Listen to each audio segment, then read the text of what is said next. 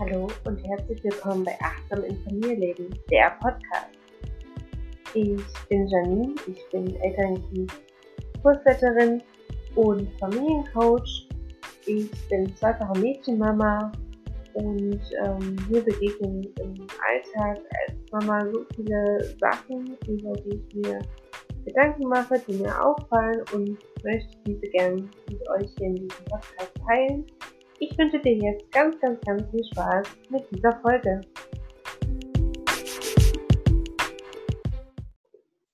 Hallo und herzlich willkommen zu Achtsam in Familienleben, der Podcast. Schön, dass du wieder eingeschaltet hast. Ich weiß, es war jetzt eine ganze Zeit lang ein bisschen Ruhe hier. Ich äh, musste mich erstmal selber wieder sammeln und habe mir auch ganz, ganz, ganz viel angelesen. Und ja, ich möchte dich ähm, diesmal oder mit dir diesmal die Frage ähm, gerne auseinanderpflücken, beziehungsweise mit dir eine Frage beschäftigen, ähm, was ja mich zurzeit sehr, sehr, sehr viel beschäftigt. Und zwar, warum es für dich als Mama wichtig ist, sowohl innezuhalten als auch dich selbst zu verwirklichen. Ich möchte diese Podcast-Folge damit beginnen, eine kurze Szene aus meinem Leben zu erzählen.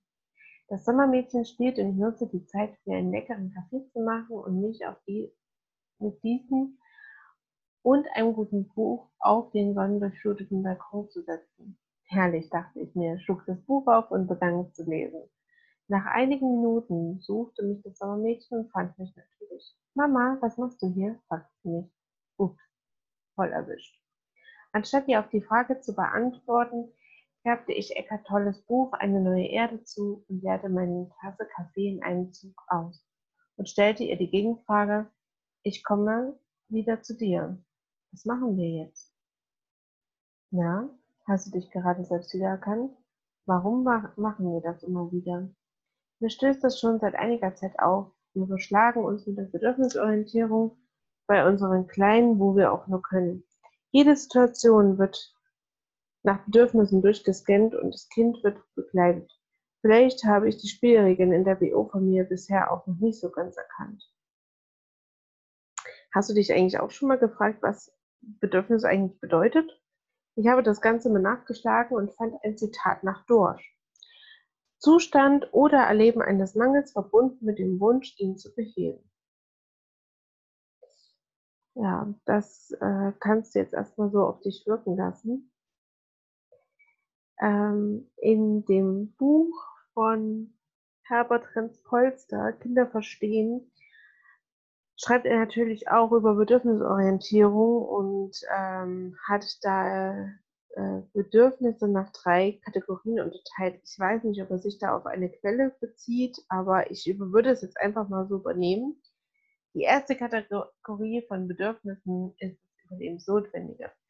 Das ist zum Beispiel ähm, ja, Luft zum Atmen holen, dass deine Körpertemperatur richtig ist und so weiter. Also alles das, was unterbewusst reguliert. Die zweite Kategorie ist alles mittelbar lebensnotwendige, also Dinge, die wir brauchen, die aber wir auch noch aufschieben können, wie zum Beispiel Essen, Trinken oder auch Sex. Hier spüren wir die Gefühle wie zum Beispiel Hunger, Durst oder auch Lust.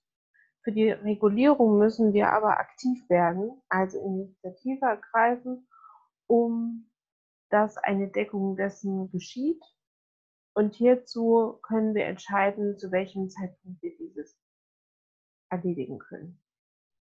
Und die dritte und letzte Kategorie ist die Bedürfnisse, welche unser Überleben nicht sichern, also welche nicht überlebensnotwendig sind, aber für uns als Menschen wichtig sind. Diese werden auch als typisch menschlich eingestuft, wie zum Beispiel Anerkennung, Liebe oder die Entscheidungsgewalt.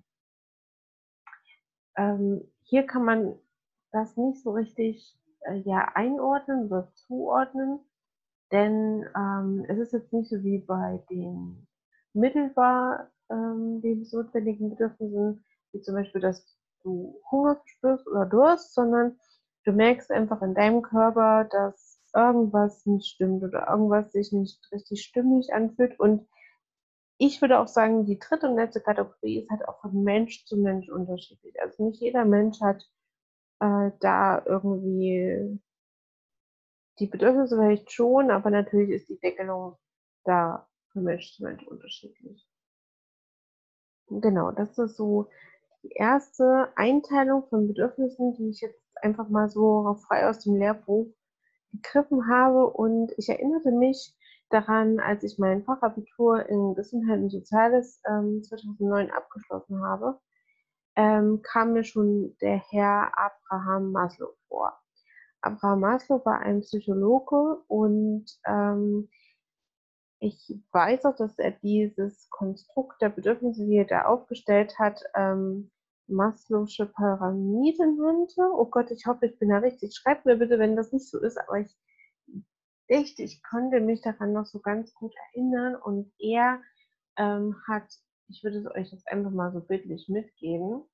Ich fand das ziemlich interessant. Also man kann dann immer schon mal so ein bisschen überlegen, okay, das sind jetzt ziemlich viele Dinge, die Bedürfnisse sind, die ich aber für mich noch nie als Bedürfnisse eingestuft habe. Aber fangen wir mal an mit der Bedürfnispyramide nach Maslow. Die erste Ebene der Bedürfnisse sind Schutz, Sicherheit und Stabilität. Die zweite Ebene ist Zugehörigkeit, Liebe und generell die Suche nach, ich zitiere, gefühlsgeladenen Beziehungen zu anderen Menschen. Also schon die Kommunikation und Interaktion miteinander. Die dritte Ebene teilen sich die Bedürfnisse nach Anerkennung, Selbstachtung, Status und Prestige. Sowie auch die Wertschätzung.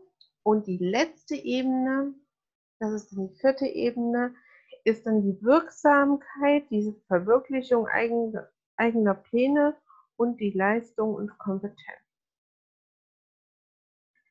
Genau, also das ist die Bedürfnispyramide nach Maslow. Und wenn wir das jetzt alles soweit wissen, können wir eigentlich das Ganze mal wie so eine Schablone auf unser Leben, also das ist immer das, was ich alles so spannend finde, also, also diese, wie Menschen miteinander kommunizieren, wie sich Szenen ereignen, also ich bin dann wie so ein Scanner eigentlich, der so in diese Szene reinkommt und da erstmal guckt, okay, was ist denn hier eigentlich los? Und mit diesem Hintergrundwissen finde ich das super spannend. Und ähm, ja, also wir als Eltern achten halt wirklich immer wieder äh, vermehrt darauf, dass die Bedürfnisse unserer Kleinen gedeckt sind, eben weil es unsere Geschichte oder äh, im Laufe unserer Geschichte mh, hm, aufgrund von Konditionierung eben nicht so war. Deswegen versuchen wir das heute natürlich alles wieder hochzuholen. Aber wenn wir die Bedürfnisse unserer Kinder decken, ist es auch wichtig, dass wir unsere Bedürfnisse decken, weil ähm, ich habe mir jetzt mal das äh, die Bedürfnis-Gießkanne äh, mal so ein bisschen ins äh, Bild gerufen und äh, muss euch auch da sagen, also ich finde das eigentlich, also ich glaube, es gibt eine Gefühlsgießkanne oder ich glaube, die Gießkanne wird auch in der Schule irgendwie für irgendwelche äh, Sachen mit genutzt. Oh Gott, das habe ich jetzt alles nicht so genau recherchiert. Für mich ist es eine Bedürfnisgießkanne. Und ich möchte jetzt einfach mal, ähm, dass du dir diese Gießkanne vorstellst. Und die Gießkanne ist halt gefüllt, wenn deine Bedürfnisse gut gedeckt sind, wenn du dich fit fühlst und äh, dich ausgeglichen fühlst. Und ähm, wenn du dir jetzt zum Beispiel die Bedürfnisgießkanne von deinem Kind vorstellst, so eine kleine Gießkanne daneben, dass man dann den Überhang, den man selbst hat, quasi in die Gießkanne des Kindes fließen lässt. Also ich glaube auch, dass ähm, die äh, Autoren vom gewünschtesten Wunschkind, ich glaube, die hatten auch irgendwas mit einer äh, Bedürfnisgießkanne. Also ich finde dieses Konstrukt eigentlich ähm, sehr anschaulich. Und wenn ich mir dann überlege, wie voll ist denn eigentlich meine eigene Bedürfnisgießkanne und dass ich halt dann wenn ich gerade Bedürfnisse oder Gefühle begleite, schwappt ja eigentlich was aus dieser, aus meiner Gießkanne immer wieder in die Gießkanne meines Kindes. Ne? Und genau, also versuch dir einfach mal bei den Tag mal so deine Bedürfnisgießkanne aufzurufen, scanne mal dein Body ein bisschen durch, ähm, was dir jetzt gut tun würde, was du entweder sofort ähm, erledigen könntest oder was planbar ist, was du unbedingt für dich äh, benötigst. Und genau, also wenn wir als Eltern eigentlich mit gutem Beispiel vorangehen, dann übernehmen das unsere Kleinen äh, ja doch sehr gut. Und ähm, Stichwort Vorleben. Ja. Also wenn man sich nochmal meine Eingangssituation aufruft, frage ich mich immer wieder, warum ich diese Alltagsszene nicht anders, äh, ja, ähm, anders, äh, Moment, ähm, warum ich das Ganze nicht anders gelöst habe. Denn ich habe ja eigentlich, meine Tochter fragte mich, was ich in dem Moment gerade mache und ich habe ihr eine Gegenfrage gestellt. Ich habe ihr eigentlich gar nicht das beantwortet, wonach sie mich gefragt hat. Und meine Antwort hätte ja auch so aussehen können, ich lese gerade ein Buch und trinke dazu einen Kaffee. Das macht mir Spaß. Und was macht dir eigentlich sehr viel Spaß? Ne? Also so hätte man eher eine Kommunikation einleiten können, als äh, ja zu sagen, oh, okay, oh, erwischt, ich, ich glaube, ich mache hier gerade was, was eigentlich nicht das ist, was ich ähm, zu tun habe. Und ja, häufig ist es ja so, dass wir unsere Me-Time in den Schlaf der Kinder legen. Also die Kinder kriegen es ja bewusst gar nicht mit. Und äh, also zumindest habe ich das vor kurzem immer so gelöst, wie ich das in den Schlaf meiner Töchter äh, verlagert habe. Und in dem Buch Muttersein von Susanne Mirau habe ich davon gelesen, dass Selbstwirksamkeit oder Selbstverwirklichung ein Bedürfnis ist. Und in meiner letzten Podcast-Folge habe ich ja davon gesprochen, dass wir über die Zeit immer wieder gewisse Rollen und Identifikation aufnehmen und leben und dass einige Dinge natürlich Prägungen sind, die ähm, uns von der Familie oder von der Gesellschaft auferlegt sind und die eigentlich gar nicht zu uns gehören. Und wenn ich jetzt mir meine Situation nochmal hochkommen lasse, dass ich in dem Moment mein Bedürfnis nach Ruhe und nach Selbstwirksamkeit, also dass ich jetzt gerade entscheide, mich auf den Balkon zu setzen, schöne Wetter zu genießen und ein Buch zu lesen, dass das wirklich ein Bedürfnis war und halt kein Wunsch und dass ich auch in Zukunft diese Bedürfnisse decken werde und auch meinen Töchtern, die selbst vielleicht irgendwann mal Mütter werden wollen, dies mit auf den Weg gebe, dass es völlig okay ist, wenn man jetzt gerade auf sich hört. Und ähm, genau, also es bringt ja keinem was, wenn wir es in, in der äh, Kindheit quasi abnehmen und in Zukunft, ja, also merken sie, okay, aber in Erwachsenenleben funktioniert es nicht. Ne? Und jetzt möchte ich dich gerne dazu anregen, dass du einfach mal deine Bedürfnisse mal durchscannst und vielleicht auch diese Bedürfnisgießkanne mal aufrufst und ähm, ja, mir vielleicht auch gern schreibst, was dich und deine Person ausmacht. Und ähm, genau, du findest mich unter, auf Instagram unter achtsam in Familienleben.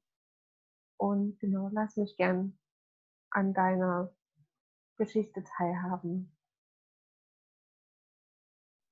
Ich freue mich, dass du dabei warst und wünsche dir noch einen schönen Tag einen schönen Abend, je nachdem, wann du diese Podcast-Folge hörst. Bis dahin, tschüss.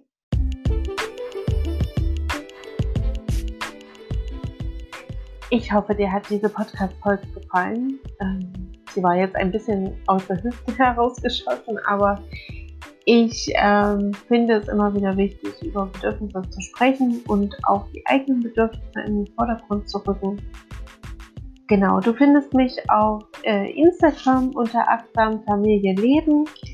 Du äh, findest meine Website unter www.achtsam-familie-leben.de und äh, ja, ich packe hier nochmal alle Quellen äh, in die Show Notes. Ähm, da findest du die Bücher, auf die ich mich hier in dieser Podcast-Folge berufe und äh, das werde ich jetzt auch in Zukunft so handhaben, wenn ich da äh, Quellen habe für euch, dass ich die einfach in die Show Notes packe.